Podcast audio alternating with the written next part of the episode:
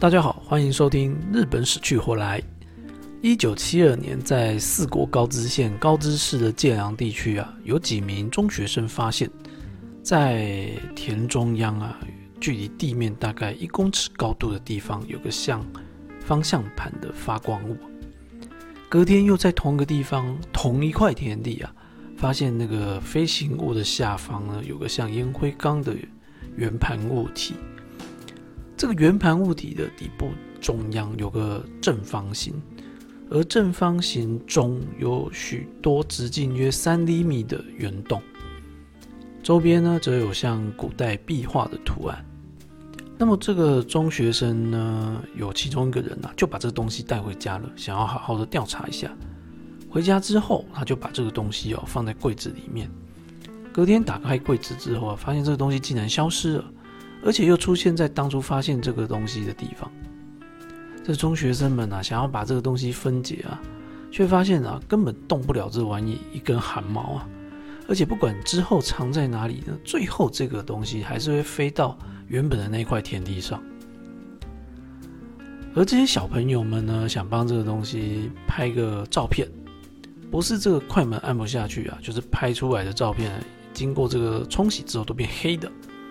全部呢，只有洗出一张照片而已，而且还不是很清楚。某天，这一群中学生呢，想又把这个不明物体啊，用绳子把它绑起来啊。那刚刚我们提到那个像方向盘的东西又出现了，不知道用什么力量啊，让这个烟灰缸物体又消失不见了。那么这件事情因为发生在界梁地区啊，所以又称为界梁事件。界良事件后的三年，也就是一九七五年，在三梨县的甲府市呢，也发生类似的不明飞行物目击事件。有两个三层国小的小学生呢，在回家途中啊，看到一个橘红色的不明飞行物体。这两个小朋友呢，就被这个飞行物追赶啊，就没多久啊，这个飞行物就消失了。之后啊，又出现在附近的葡萄园。那这两个小朋友呢，发现里面啊有一个咖咖啡色皮肤的，然后充满皱褶的外星人。突然间啊，很快啊，这个外星人呢就出现在这两个小朋友其中一个人的背后，还拍着他的肩膀啊。那个小朋友当时吓得腿软蹲坐，另外一个就赶快跑回家里面叫人了。当家里的人赶到葡萄园的时候啊，并没有看到这个传说中的皮肤很皱的驾驶员呢，而是看到像某种正在燃烧的物体。妈妈呢，则表示有看到这个银色的回旋物，而爸爸表示有看到隐隐发光的东西。除了这家子之外啊，当时贾府市环境中心的管理员也表示看到葡萄园有飞行物体飞起来哦。作家景山明夫以及事件后七年，还有一名女性保险员啊，表示有看过那个皮肤很皱的外星人。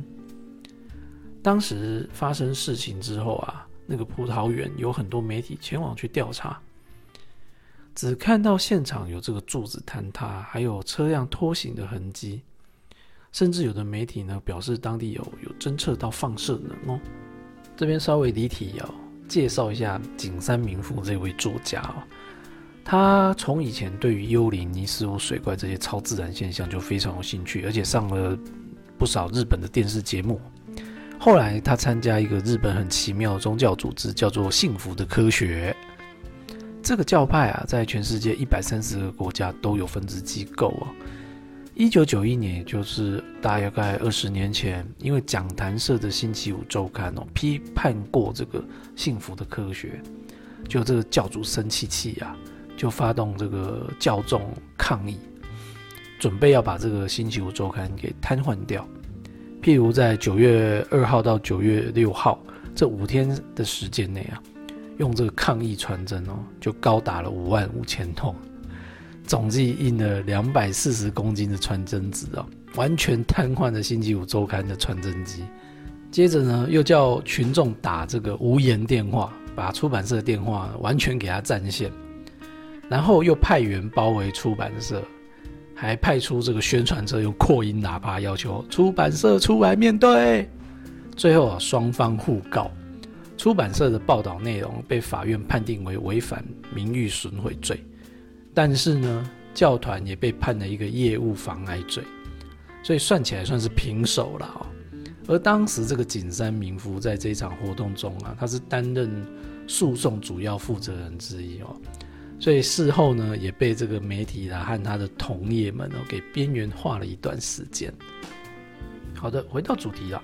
建阳事件和家父事件算是日本近代接触不明飞行物的案例哦，特别是借粮事件中还抓到这个不明飞行物，虽然他后来不知道怎么回事就跑掉了，但也有人主张啊，其实日本早在江户时代啊就有接触不明飞行物和外星人的记载哦。这个呢，也就是我们今天要讲的主题——虚州事件。江户时代有一本书叫做《兔园小说》。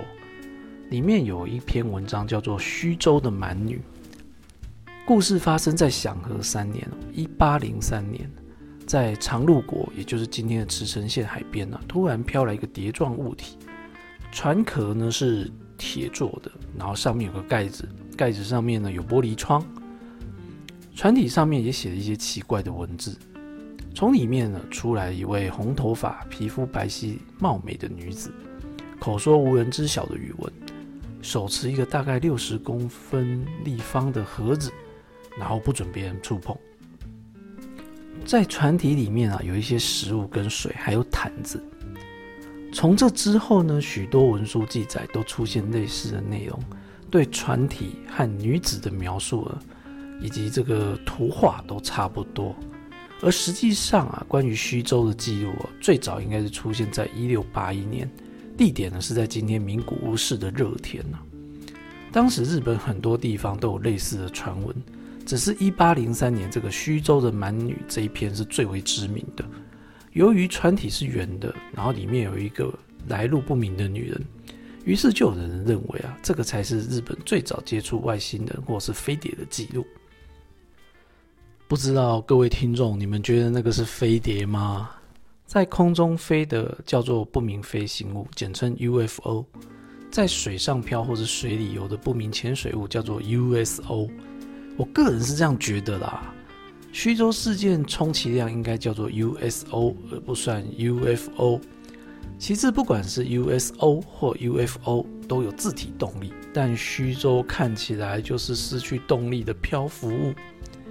有些虚州就是飞碟的支持者认为啊，就是故障了啊，失去动力了啊。那个女人的那六十公分的箱子，搞不好就是电池啊，所以他想要找人修理咩？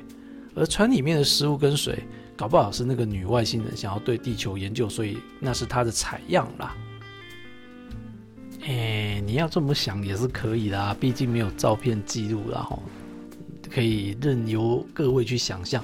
只不过根据书中的描述啊，虚州材质有铁和玻璃，这在当时都已经不是什么难得一见的东西了。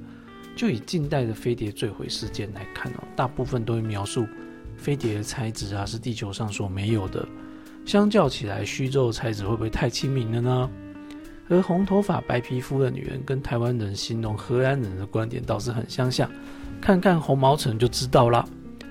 而且江户时代跟日本人维持通商的，不就正是荷兰人吗？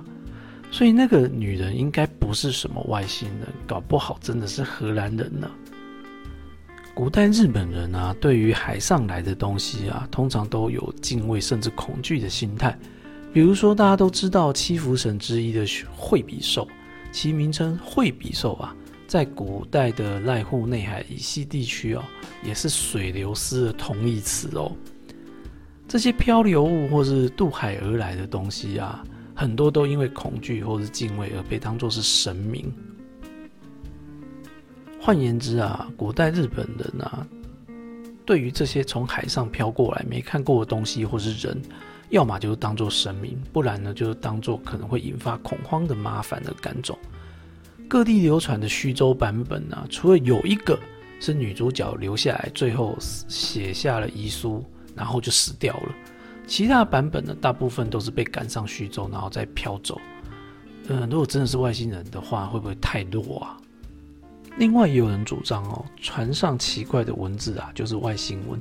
甚至有人煞有其事的说，虚州上的字啊，那写的呢就是天照大神呢。但实际上，如果你看过蓝字框啊，就知道那其实不是什么外星文字啊。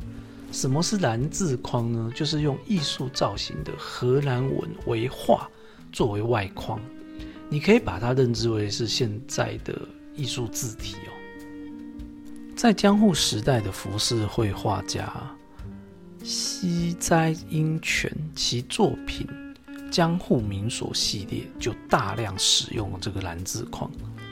最有意思的是，兔园小说，也就是虚州事件的这个作者呢，叫做曲亭马琴。这个人呢，就是知名的南方总李健八拳传的作者。而负责李健八拳传里面插画的人，就是西斋英权。各位有没有突然好像明白了什么呢？虚州事件的作者和擅长画蓝字框的画家，原来一起出过书呢。而虚州上的文字几乎和蓝字框长得一模一样，很可能啊，就是由西在英权或者是曲亭马琴所创造的外星文，而非真正的外星文。知名的民俗学者。柳田国男就认为虚州事件是当时日本人已经接触过洋人和洋船，然后对白人的恐惧加上一点点想象力虚构出来的故事。而我个人觉得呢，这应该是海边的民众们啊遇见了遭到海难的白人女子，那很高几率是河南人。那这件事情被曲亭马琴听到之后，就加料变成了徐州事件。总而言之呢，这个号称日本古代飞碟接触事件呢，脑补的成分非常非常的高，飞碟迷们千万别太认真了。好的，以上就是日本古今飞碟目击事件的故事。如果你喜欢日本死去活来的话，欢迎订阅、分享和评论哦。拜拜。